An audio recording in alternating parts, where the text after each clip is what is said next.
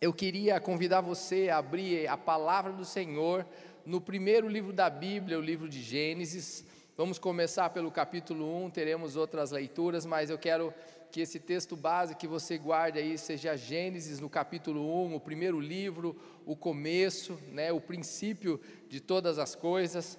Eu sei que é um livro que você já leu por várias vezes, já ouviu várias ministrações, mas eu queria que você não perdesse o foco, não perdesse a sua atenção para aquilo que com certeza Deus tem algo novo para revelar para a sua vida, por isso que Ele proporcionou esse tempo, em nome de Jesus, amém? Então, para você que anota, eu gostaria que você anotasse o título dessa ministração, que é Retornando ao Jardim de Deus. Retornando ao Jardim de Deus a esse lugar especial que Deus preparou para a gente. Então, queridos, eu queria fazer uma pergunta, nem tantas pessoas estão aqui hoje, mas eu queria perguntar e você responde aí da sua casa: você ama realmente a palavra de Deus? Você ama a palavra de Deus? Certamente que sim, eu também amo. Ela é o nosso manual de vida, né? ela contém não só letras que, que transformam palavras e frases, mas ela é o poder de Deus. Em cada letra ali, não é como um livro qualquer, é um livro sobrenatural, e nós, nós sabemos disso porque ela traz a revelação de quem Deus é, e ela traz a revelação da vontade desse Deus para a nossa vida, e é algo precioso isso. E são palavras que têm vida, são palavras que realmente trazem vida para todos aqueles que desejam, digamos assim, mergulhar nessas letras. Aqueles que desejam mergulhar num mar de sabedoria do Senhor, num mar que vem de Deus, e se você nada por essas águas, e cada vez quanto mais profundo você for, mais você vai se sentir satisfeito, mais você vai sentir a paz e a felicidade de um Deus que nos ama, e, e é isso que Ele deseja para nós todos, em nome de Jesus. E essa palavra que ela é poderosa, ela é poderosa porque ela contém algo especial, que é o próprio Espírito Santo de Deus na, em cada letra, em cada palavra, e isso transforma os corações. Por isso não é como um livro qualquer de leitura comum, mas quando nós lemos o nosso coração, a nossa vida, ela é liberta, ela é transformada. 2 Coríntios 3, 6, na parte B, diz: a letra mata, mas o Espírito vivifica. Então sabemos que as letras, como qualquer letra de livro, é, é, algo que pode matar se nós lemos ela ao pé da letra, mas existe uma revelação que é muito mais profunda do que aquelas letras e as palavras querem dizer. E é para conhecer, quando nós queremos realmente conhecer esse nosso Deus, nós precisamos necessariamente, nós precisamos ter um encontro com essa palavra. Nós precisamos nos, nos, encontrar com ela, nós precisamos ter um impacto com essa palavra e ela vai causar transformação nas nossas vidas. Ela vai trazer fé ao nosso coração para que possamos viver a todo momento. Romanos 10, versículo 17 diz: A fé vem pelo ouvir, e ouvir do que? Ouvir dessa palavra dessa palavra poderosa. Então, ela, quando nós a lemos, nós a conhecemos, ela nos traz fé, ela nos traz esperança.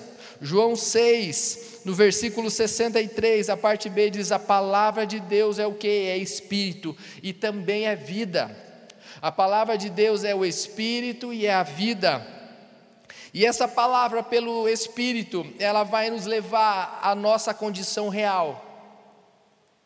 Quando nós, em, nos, nós mergulhamos nessa palavra, nós começamos a ver quem nós somos.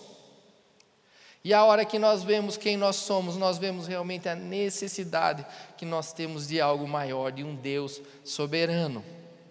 Porque sozinhos nós não conseguimos, sozinhos nós não somos.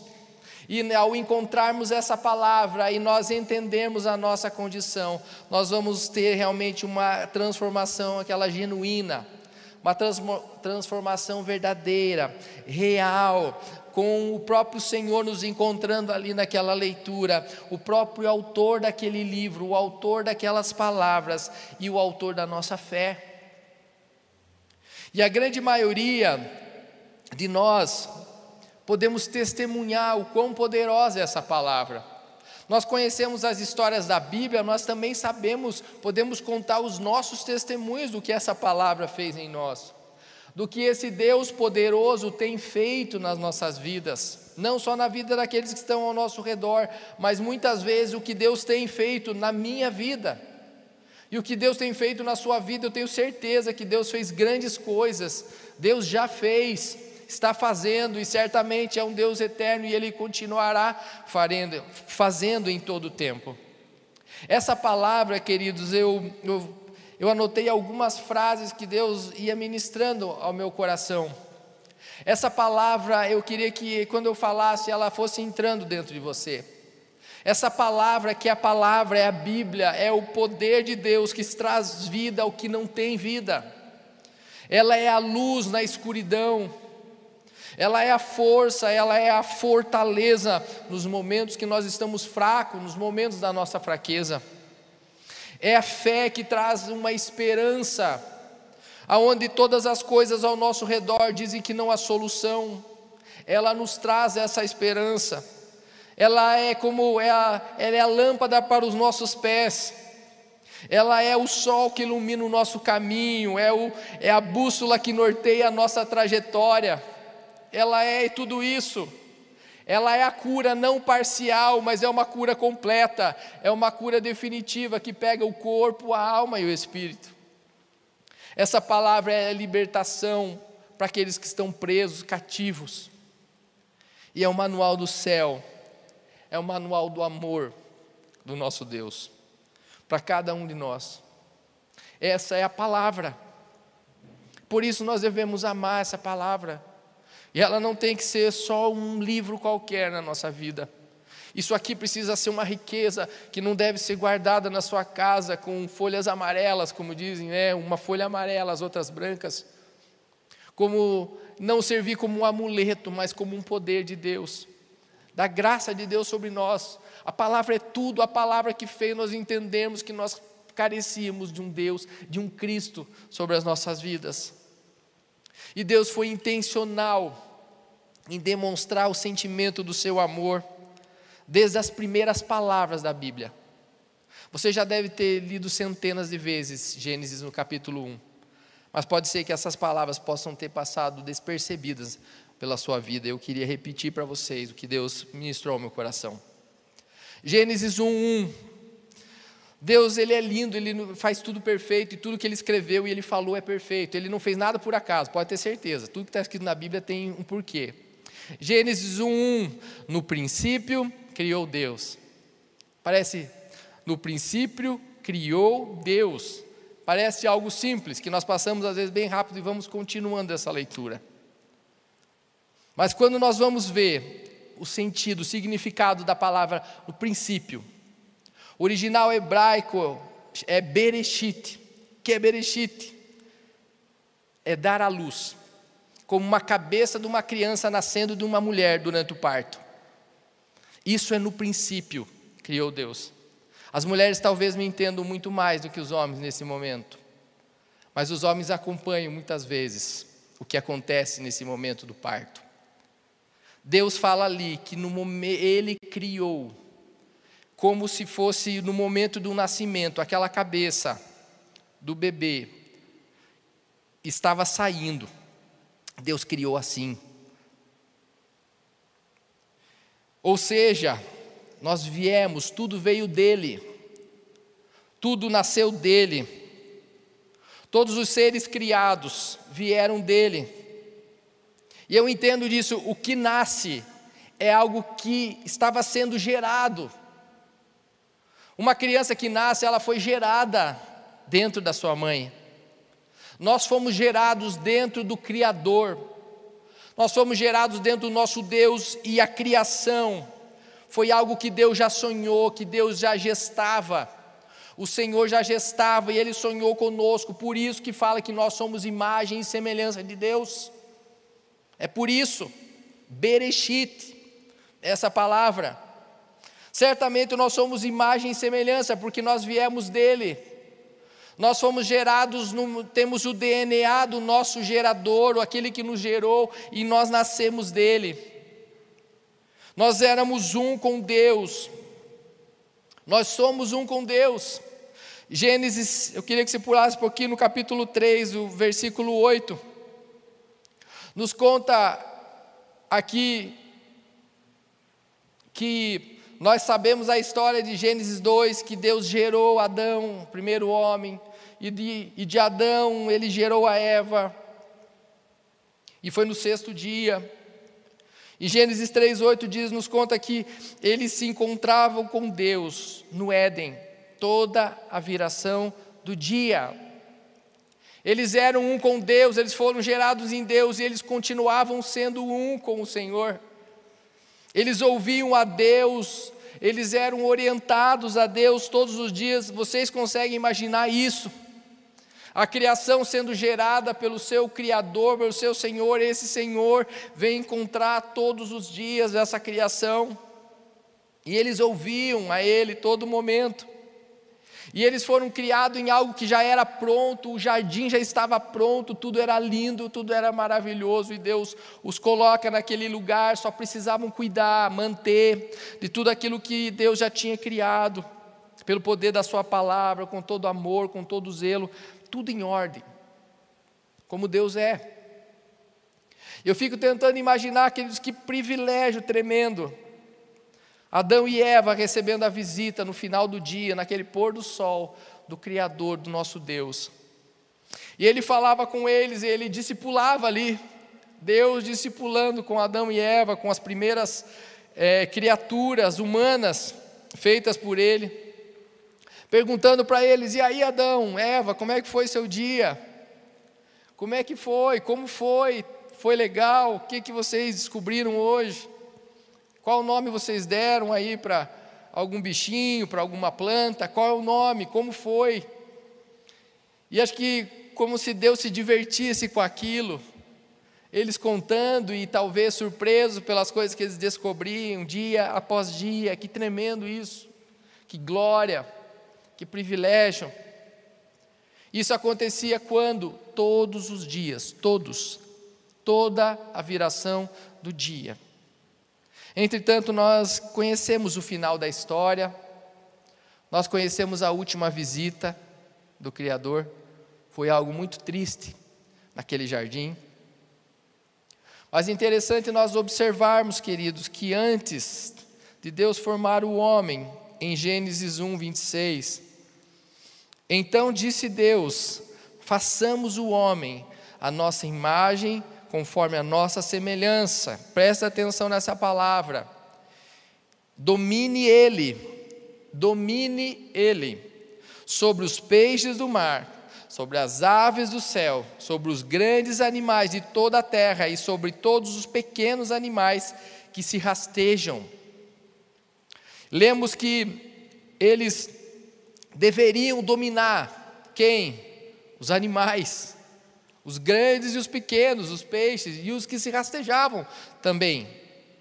Note que algumas pessoas falam não, porque aquela serpente na época ela não rastejava, mas não importa se rastejava ou não, era um animal, estava dentro desse versículo de Gênesis 1, 26.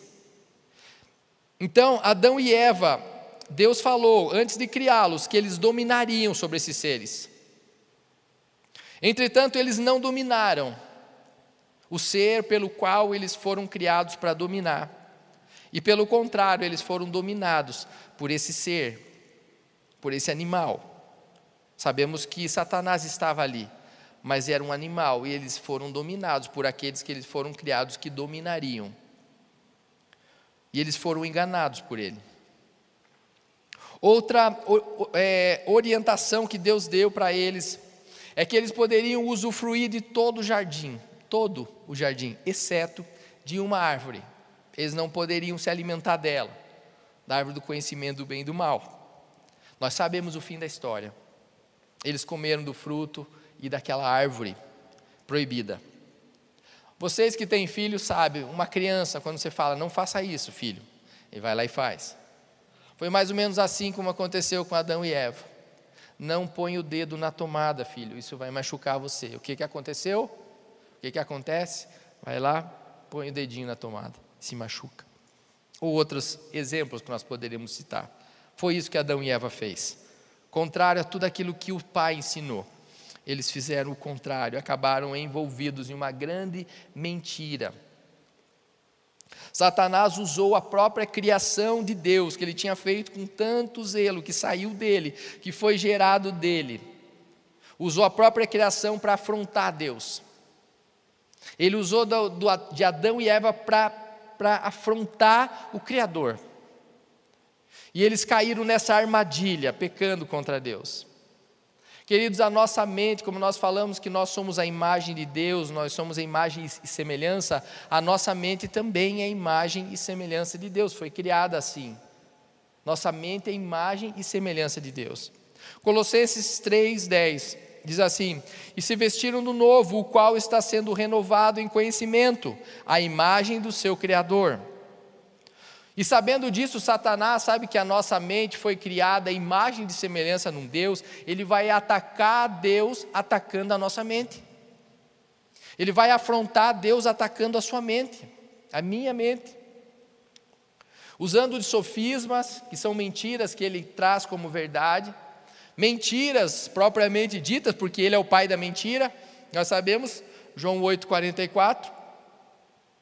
Por isso, Satanás nós precisamos entender que Satanás não poderá nos vencer se a nossa mente estiver apegada, apegada, apegada todo o tempo, na mais profunda do significado, cativa, enraizada nas verdades do nosso Deus. A nossa mente está cativa à palavra que é poderosa que nós acabamos de falar. Ele não vai nos vencer dessa forma. Mas se a minha mente começar a trazer dúvidas, duvidar da palavra, duvidar dos, dos milagres, duvidar do que Deus tem feito, duvidar da obra da cruz, duvidar que Deus tem algo precioso para minha casa, duvidar que Deus pode fazer o sobrenatural acontecer, que Ele é o Deus do impossível, se eu começar a duvidar de cada uma dessas coisas, começar a questionar, a minha mente vai estar fértil, aberta, para que Satanás venha e faça mais uma vez uma afronta àquele que criou a nossa vida. Isso é um terrível absurdo como se nós colocássemos na nossa mente e nós acreditássemos que é Satanás que tem as verdades, é o melhor para a minha vida. Isso é um absurdo tremendo. Nós não podemos esquecer dessa palavra, não podemos esquecer de nada do que Deus fez, tem feito e o que está escrito aqui, que nós sabemos o final. Satanás viveu para minar a fé dos crentes, ele vive para isso, não tem outra coisa para fazer. Não tem nada para fazer, na verdade, e vem fazer isso para nós. Ele quer minar a nossa fé, ele quer questionar a bondade de Deus e o amor, assim como fez com Adão e Eva naquele dia. E ele quer, além de fazer todas essas coisas, fazer com que a nossa mente comece a questionar essa bondade, esse amor, não só nas palavras, mas nas atitudes que Deus tem sobre a nossa vida. E assim nós ficaremos suscetíveis a tudo aquilo que Ele quiser fazer, a ação do inimigo das nossas almas. E Deus não quer isso para nós. A carta de Paulo aos Efésios, no capítulo 4, nos lembra algo. Efésios 4, 27 diz assim: E não deem lugar ao diabo. E não deem lugar ao diabo. Na nossa mente, no nosso coração, na nossa casa, na nossa vida, nas atitudes do dia a dia, nos meus pensamentos. Mas Adão e Eva, eles não conheceram esse texto.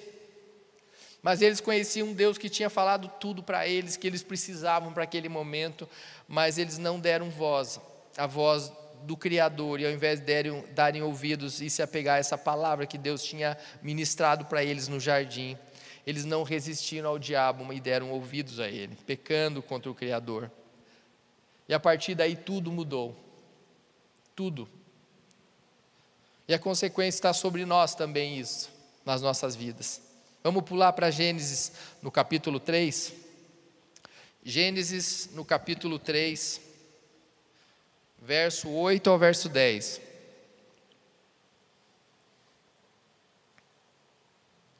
Ouvindo o homem e sua mulher os passos do Senhor Deus, que andavam pelo jardim, quando soprava a brisa do dia, esconderam-se da presença do Senhor Deus.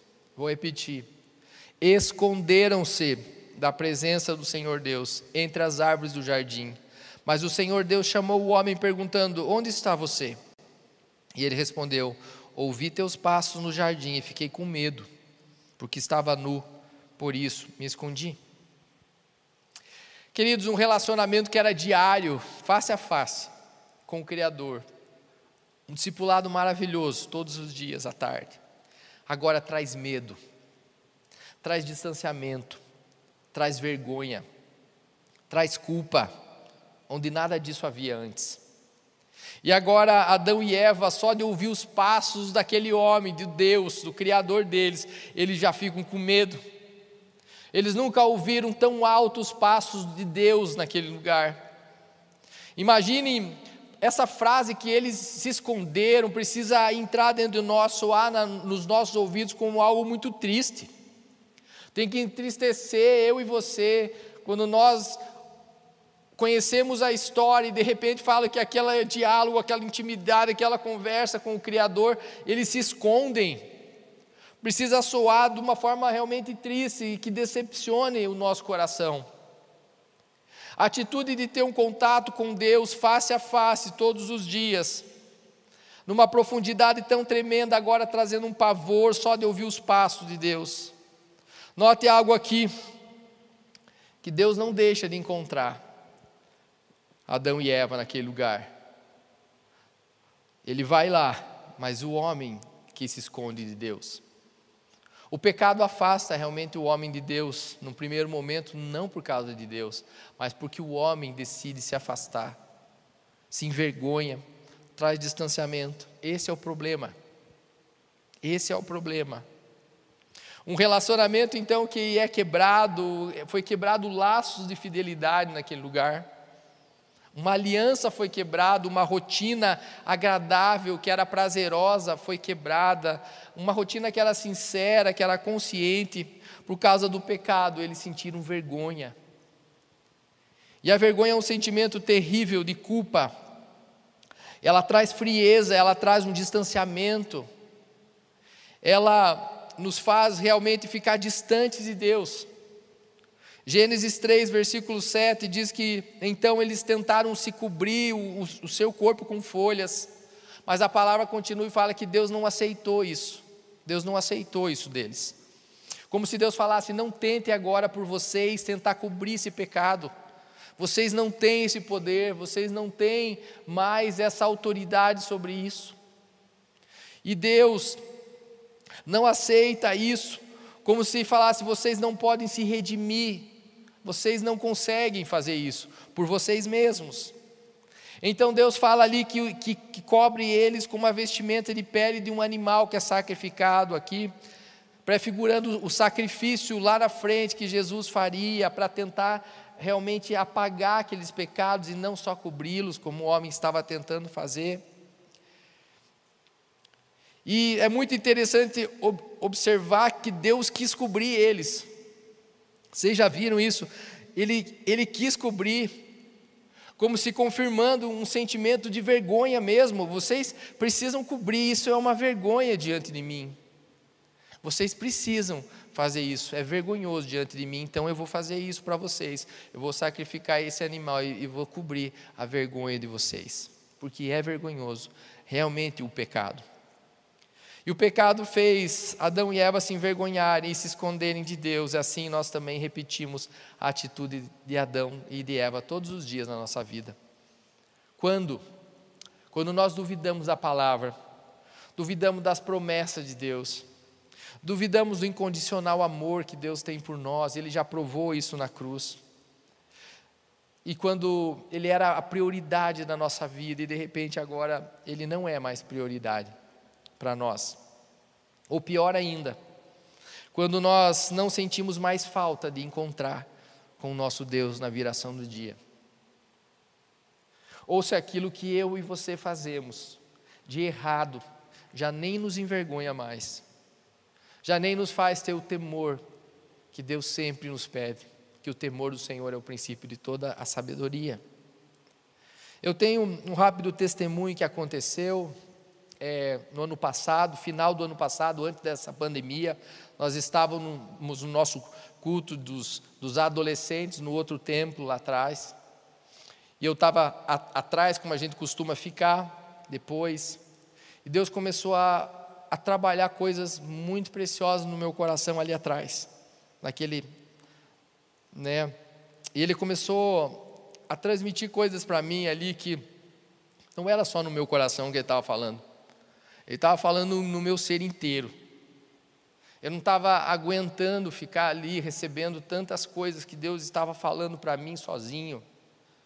E aquilo foi entrando dentro de mim e expressando algo de Deus, como se Deus tivesse alguma pressa, algo urgente que Ele queria me mostrar ali do coração dele, um inconformismo com uma situação, uma vontade ali incessante e eterna de Deus em restabelecer uma vontade que talvez tenha sido perdido na origem de todas as coisas. E ele ministrou ali ao meu coração muito forte que nós deveríamos retornar ao Éden. Ele falou: vocês precisam retornar à intimidade que vocês perderam comigo. Vocês precisam voltar àquela intimidade, àquela intimidade que Adão e Eva tinham antes do pecado. É aquela que eu quero. E ele começou a chamar a minha atenção para que nós voltemos para esse lugar e nós não fiquemos nenhum dia sem estar nessa presença do encontro. E eu tive a consciência naquele instante, sabe, de que, que Ele sempre esteve nos chamando a nossa atenção, não a minha, mas da humanidade inteira, para esse momento, para que isso aconteça nas nossas vidas, para voltar para o lugar perdido, para voltar ao início, ao ponto zero e naquele momento tinha alguns líderes ali dos adolescentes, alguns jovens estavam na técnica, é, técnica. Eu não sei se alguns estão aqui, mas eu chamei eles ali para a gente orar. A gente fez um bolinho ali para começar a orar, porque eu não estava aguentando aquilo sozinho e eu sabia que não era só para mim. Deus tinha algo que era para mim, para a humanidade inteira. Não era só para mim aquilo. Essa, esse retorno, essa volta é, é, é para toda a humanidade que perdeu isso junto. Então, nós estávamos ali e nós levantamos um grande clamor para esse retorno da humanidade para esse lugar. Porque era algo que Deus estava borbulhando como se fosse um vulcão dentro de mim, e isso estava muito forte, e eu convidei todos eles e nós começamos a clamar para começarmos a ter uma postura, uma postura diferente, uma postura urgente, não só individualmente, mas como coletividade. E buscarmos clamar todos os dias por um profundo sentimento de, de estarmos, voltarmos a um lugar, e Deus estava nos mostrando que Deus está levantando essa geração, que sou eu, que são vocês, que precisam, não estou falando que devem, que precisam, voltar para esse lugar, Deus pede para que nós voltemos ao lugar da viração do dia, o lugar do encontro com Deus. Não estou dizendo que é só a tarde para a viração do dia, é que nós nos encontrarmos assim como Adão e Eva tinham um encontro real com o Criador. E como se ele tivesse saudades disso, tipo, é, é isso que, que eu quero. Era isso que eu estava desejando voltar para um lugar que nós jamais deveríamos ter saído, voltar a um relacionamento e a obediência. Relacionamento e a obediência, é isso que nós perdemos no Éden, não foi isso? Relacionamento e obediência, urgente, nós precisamos voltar e restaurar como princípio. E nós precisamos ter a consciência que não é para amanhã, mas é algo para hoje, é urgente. É urgente, é, uma, é algo vital para a nossa vida e, e, e como não dizer também um reflexo para a nossa eternidade, gente. Nós precisamos disso. De que quanto mais nós demorarmos para che chegarmos a esse lugar de encontro, nós estaremos perdendo. Somos nós que estamos perdendo com isso.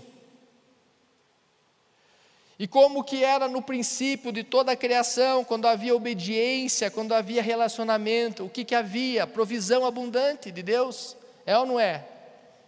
plenitude de Deus, suficiência, até mesmo o trabalho não era pesado, era só colher o que estava ali, não era um enfado.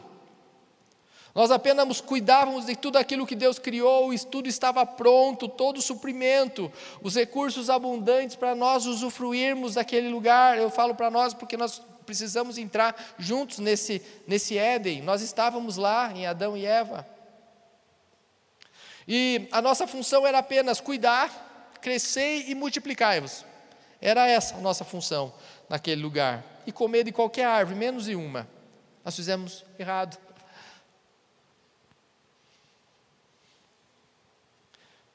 E após esse pecado, como é que as coisas aconteceram? Do suor do seu rosto comerás.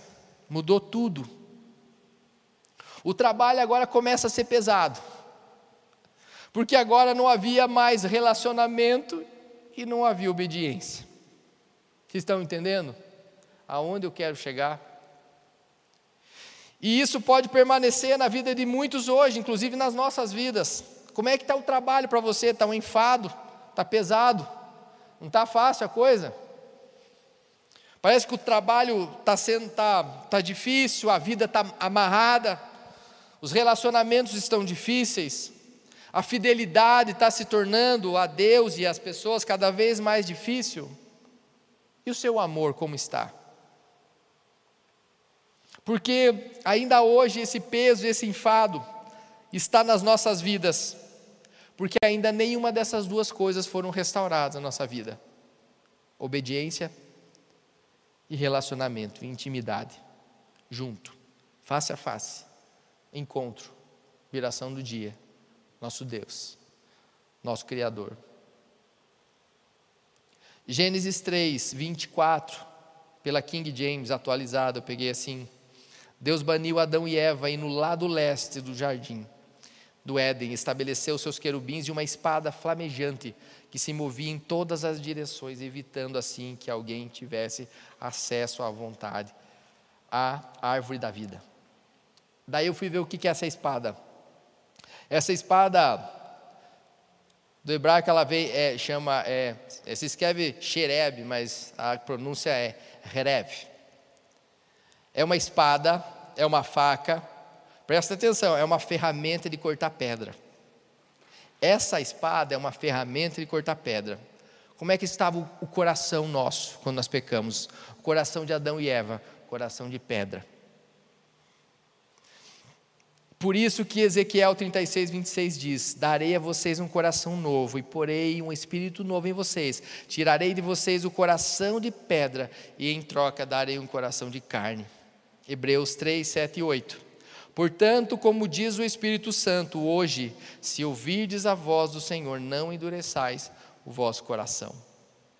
Hoje, querido, Deus quer restaurar o seu relacionamento quer restaurar o seu coração, o seu relacionamento e a sua obediência e transformar uma essência original, a natureza é, pecaminosa, numa natureza celestial, na natureza original, uma natureza restaurada, como lá no princípio do Éden, antes do pecado.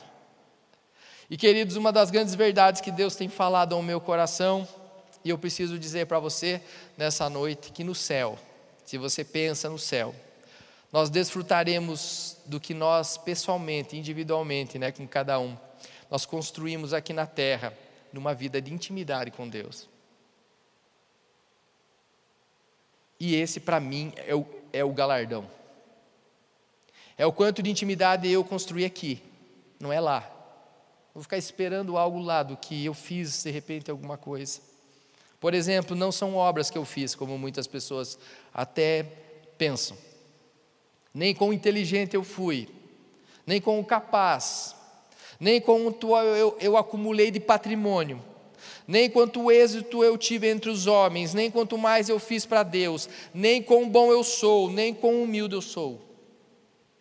Nem quantos anos de igreja eu tenho, se eu nasci em berço cristão ou não nem com caridoso eu sou, nem com privilegiado eu fui pelo carinho e pelo amor dos meus pais. Ou pelo contrário, se eu não fui tão amado, eu tenho traumas, eu tenho tantas coisas, feridas na minha alma, e por isso eu acho que eu tenho mais privilégios. Não é por causa disso que nós receberemos o nosso galardão. Mas a, a revelação que eu tenho, e através da palavra que eu tenho buscado sobre galardão, é o quanto de relacionamento eu decidi construir quanto eu decidi reconstruir, restabelecer com Deus aqui na terra. Então, esse será o meu prêmio, o meu galardão no céu, que eu viverei próximo do meu Deus, do meu Senhor lá no céu. É estar mais perto dele aqui, para estar perto lá. É querer viver ao lado dele, me encontrar todo dia, querer falar com ele, orar todo dia, buscar Sua palavra. O que, que eu vou fazer no céu, se é isso que eu preciso fazer aqui na terra? Ter relacionamento diário com Ele aqui para ter meu relacionamento diário no céu. E com Ele me encontrar todos os dias, para me encontrar toda a eternidade com Ele no céu. Vocês já pensaram sobre isso?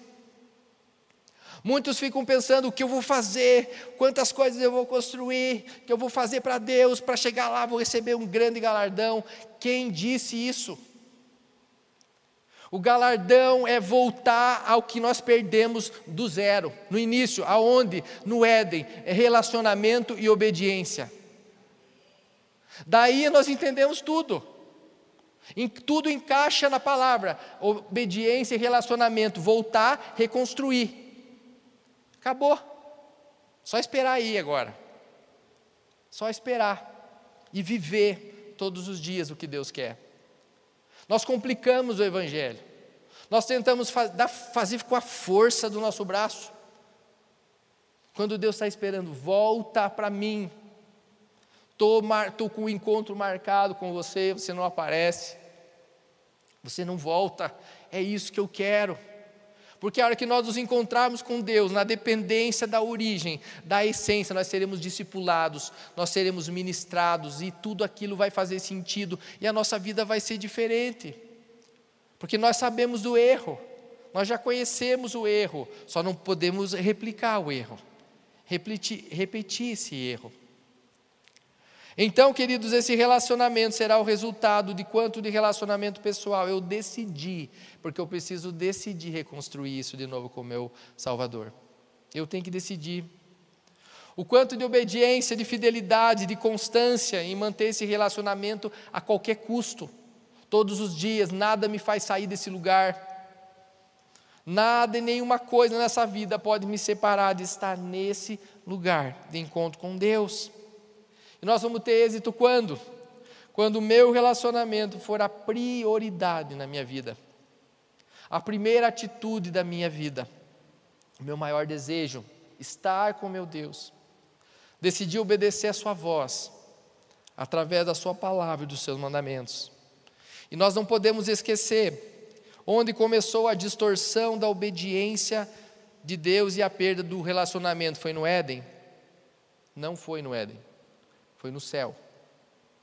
Lúcifer, nós conhecemos, endureceu o coração um, da terça parte dos anjos do céu e fez com que esses anjos e ele mesmo perdesse o relacionamento e decidissem viver do jeito deles, em desobediência a Deus. E posteriormente ele quis fazer a mesma coisa, afrontando a criação de Deus. Obediência e relacionamento, intimidade. Ao invés disso, Adão e Eva desejaram ser amigos, em vez de ser amigos de Deus, se unir a Ele, eles decidiram se esconder de Deus. E sabendo disso, nós hoje nós não podemos replicar o modelo do engano. Acharmos que pecando, que desobede desobedecendo, que não tendo intimidade com Deus, nós vamos voltar a esse relacionamento. Engano. Engano. Nós não vamos conseguir voltar ao relacionamento do princípio, de uma vida plena, de uma vida abundante, se nós continuarmos desobedecendo, pecando e ficando longe daquele que marca o encontro conosco todos os dias e nos chama pelo nome, a palavra de Deus diz. Por isso nós devemos voltar à essência desse, desde antes do Éden, a um lugar de essência do projeto, do projeto original de Deus do projeto eterno do nosso Senhor. um lugar de reencontro com Deus, do nosso Senhor, do nosso amigo, do, do autor da vida, aquele que fez o jardim só para nós. Jeremias diz como que nós fazemos para acharmos a Deus. Jeremias 29, 13. Jeremias 29, 13. Bem conhecido esse texto. Buscar-me-eis e me achareis, quando me buscardes de todo o vosso coração. Queridos, quando Adão e Eva pecou, o, o, o coração deles não era todo de Deus. Eles não tinham o coração todo de Deus. O coração deles estava partido, estava dividido. Após esse tempo de, de des desobediência que tiveram, eles não eram inteiros de Deus. O coração deles não era todo de Deus. Deus tinha com Adão e com Eva uma aliança. Eu quero que vocês prestem atenção disso no Éden. Nós sabemos. Um coração dividido. Imagine um, um coração dividido. Um coração que trai. Uma traição. Exemplo: um coração dividido e que trai uma aliança de casamento, por exemplo. Ou numa sociedade entre pessoas, há um coração dividido, uma, uma traição ali. Um relacionamento entre irmãos, entre família, quebrado. O que que traz?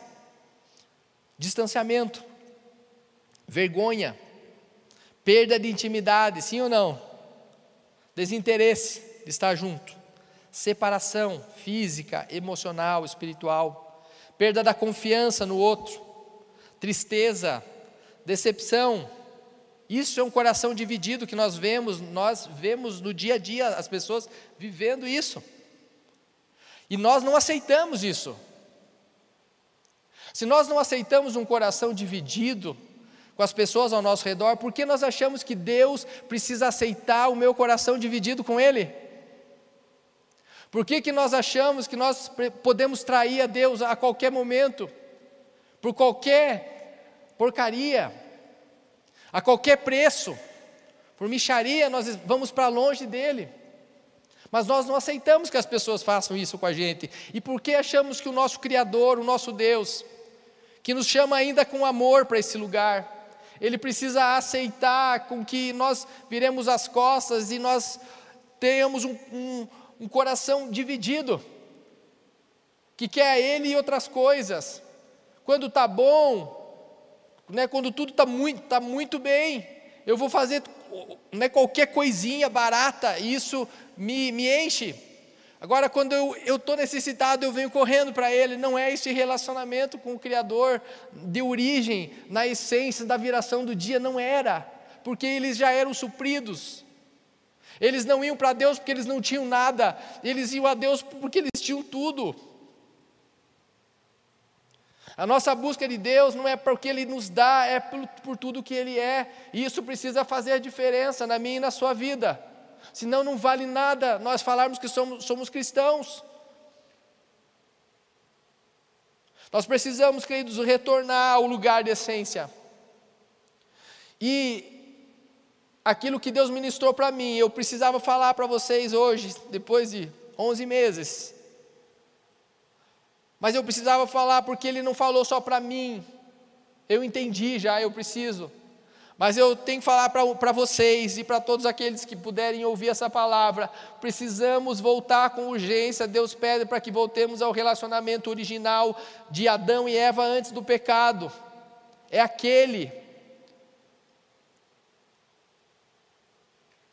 Mas Adão e Eva e nós decidimos sair, muitas vezes desse lugar. Quando nós desobedecemos as ordens de Deus no Éden, nós saímos do Éden. Quando nós desobedecemos a palavra, nós distanciamos dele. Então, através da obediência, da nossa fidelidade ao nosso Deus, nas verdades da palavra e do arrependimento que Deus nos pede hoje, nós podemos retornar ao lugar de origem, de intimidade, de relacionamento de amor com o nosso Deus. Amém? Amém? Um dos trechos da palavra sobre o jardim que sempre me fizeram tentar entender e buscar respostas, e eu vou falar para vocês algumas coisas. Foi esse que nós acabamos de ler de Êxodo 3, 24. Que depois de expulsar o homem, colocou a leste do jardim do Éden querubins e uma espada flamejante que se movia, guardando o caminho né, da árvore da vida.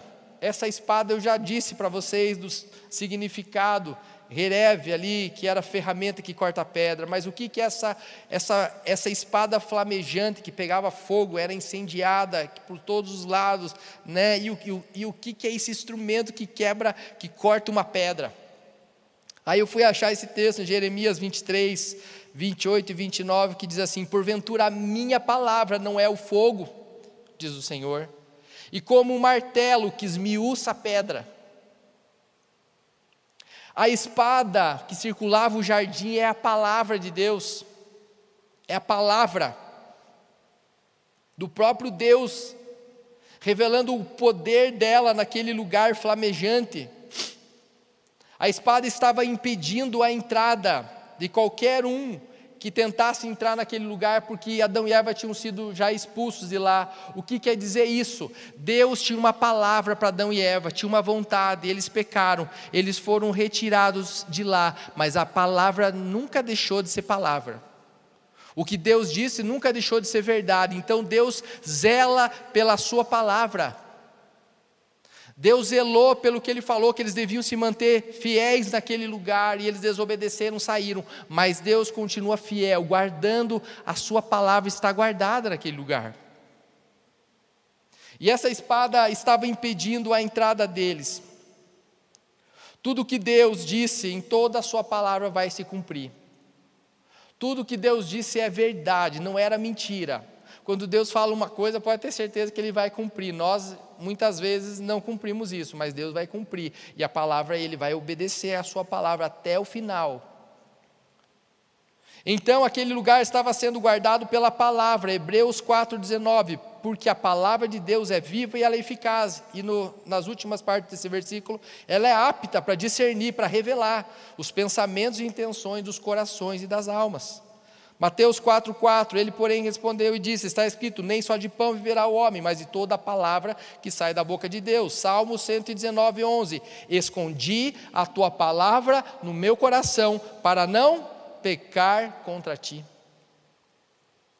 E aquela palavra estava cuidando do jardim, e a partir daquele momento, nenhum homem poderia entrar, ter acesso àquele lugar, naqueles anjos e espadas guardariam aquele lugar. O pecado não mais dava acesso a eles, por eles mesmos, pelos méritos deles, mas eles dependeriam de algo maior para poder retornar para esse lugar.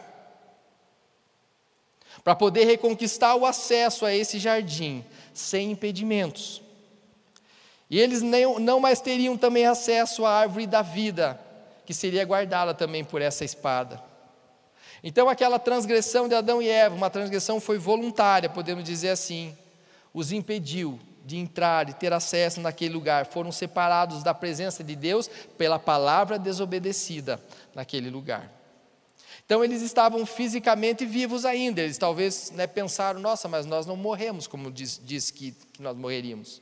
Mas gradativamente a humanidade foi diminuindo seus anos a partir daquilo, e espiritualmente mais ainda, porque eles estavam longe de Deus.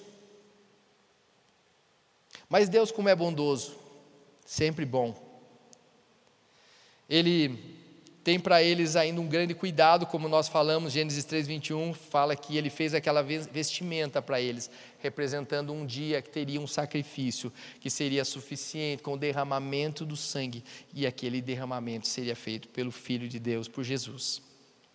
Então, isso quer dizer que nós só teremos acesso, só temos acesso a esse jardim, a possibilidade de entrar através do conhecimento da palavra de Deus trazendo em nós um arrependimento para ver quem nós somos. E a partir desse arrependimento, através do sacrifício de Jesus, perdoando os, os nossos pecados, nós tenhamos direito novamente a entrar nesse jardim. Então hoje nós temos uma esperança. Eu não sei se o Mateus pode subir aqui um pouquinho, Mateus, para fazer um. nós temos uma esperança. É interessante que nos últimos livros da Bíblia, se você ler e lá para o Apocalipse 22, fala que essa árvore da vida ela reaparece. Ela começa em Gênesis e ela reaparece no final. Em Apocalipse, e a árvore da vida ela aparece nas margens do rio da Nova Jerusalém. Ela estava lá. Onde Deus fala, onde Deus e o povo irão habitar eternamente. E Apocalipse 22, 2 fala que as suas folhas, as folhas da, da árvore da vida, elas servem para curar as nações. E nós vamos buscar o que, que é o significado da árvore da vida. No grego, shulon, ele, ela representa uma viga pela qual alguém é suspendido, uma força, uma cruz. Meu Deus, quando eu li isso. Um dia nós vamos viver eternamente com Jesus a árvore da vida. A árvore da vida estava representando Jesus. Por isso que após pecarem Adão e Eva, eles dependeriam da morte de Jesus e do sacrifício para terem acesso novamente ao jardim, à presença, à intimidade de Deus e uma vida eterna e o acesso à árvore da vida, que era o próprio Cristo, mas eles não podiam naquele momento ainda. E a desobediência, queridos, ela o pecado em si, ela sempre vai impedir o desenvolvimento de uma intimidade real com o nosso Criador, com o nosso Deus. A desobediência, ela teceu, a palavra diz, um véu muito espesso entre nós e o nosso Deus. Prova disso, né, no tabernáculo de Moisés, entre o santo lugar e o santo dos santos, a gente tem a descrição de um véu que separava aquele lugar da presença e era espesso, para mostrar que, que era difícil estar naquele lugar e só o sumo sacerdote entrava. Mas a imensidão do amor de Deus, desse Deus que foi criador e que ele enviou Jesus, né?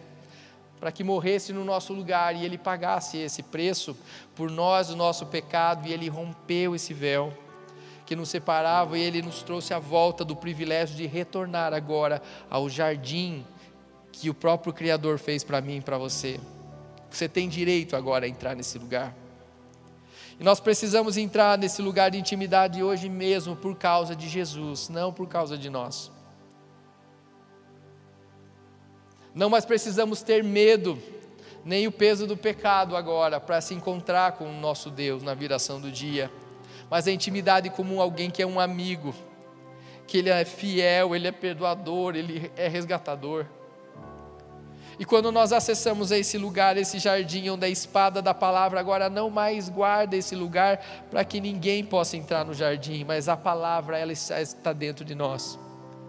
A palavra de Deus já foi cumprida ela já foi revelada e não teremos mais impedimentos algum para entrar nesse lugar. Agora essa palavra ela não cerca esse lugar impedindo a nossa entrada, mas agora ela é um passaporte para nós entendermos quem nós somos, entrarmos à presença da árvore da vida que é o próprio Jesus nos conduzindo à vida eterna e ao encontro com Deus, o nosso Pai, o nosso Senhor, o nosso Criador. Precisamos voltar urgente ao princípio. E Deus continua com saudades de você. Deus está com saudades de você. Para te encontrar não só na viração do dia, mas em todo momento. em qualquer lugar. Onde você está, eu queria que você se colocasse de pé. Não há algo místico nisso, mas é uma reverência quando nós nos colocamos em pé. A palavra nos ensina que quando alguém importante chega, eu costumo falar isso porque eu amo essa palavra. Alguém mais importante que nós, alguém que requer honras, chega, nós levantamos. Assim como ensina quando alguém mais idoso está em, em pé e você está sentado, você levanta para que ele sente.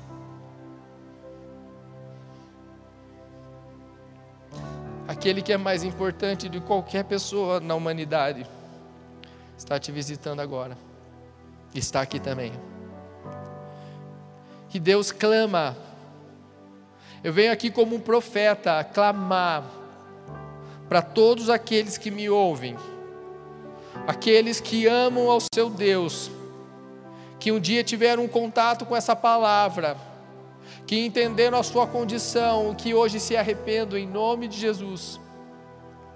Entendo que os nossos pecados já foram perdoados. Jesus já morreu e se sacrificou, e esse ato é suficiente para que nós possamos, vendo a nossa condição e crendo em Jesus, que pagou o pecado que Adão e Eva cometeram e que passou por toda a humanidade, agora nos dá acesso, livre acesso ao Éden para que você, através, entre nesse lugar, viva próximo da árvore da vida que é Jesus, e que nunca mais deixe de ter um relacionamento com esse Deus que te criou e que pede urgência a esse relacionamento, porque é isso que você vai viver no céu, se você quiser estar um dia lá. Não faça nada por méritos teus, faça por méritos de Jesus por causa dele. E tenha saudades de estar com o Pai, com o Criador, tenha saudades de Deus, porque Ele tem saudades de você. O céu vai continuar céu sempre, Deus vai continuar Deus, mas eu sem Deus, sem intimidade, não estarei no céu. O lugar feito para os não íntimos não é o céu. Por isso eu venho em nome de Jesus pedir para que haja essa geração que Jesus falou, que o Espírito Santo falou meu coração que estava sendo levantada, que seja você, que seja eu, que seja todos aqueles que estão ouvindo essa palavra em nome de Jesus. Pai querido, obrigado por essa noite especial. Muito obrigado porque hoje eu solto essa palavra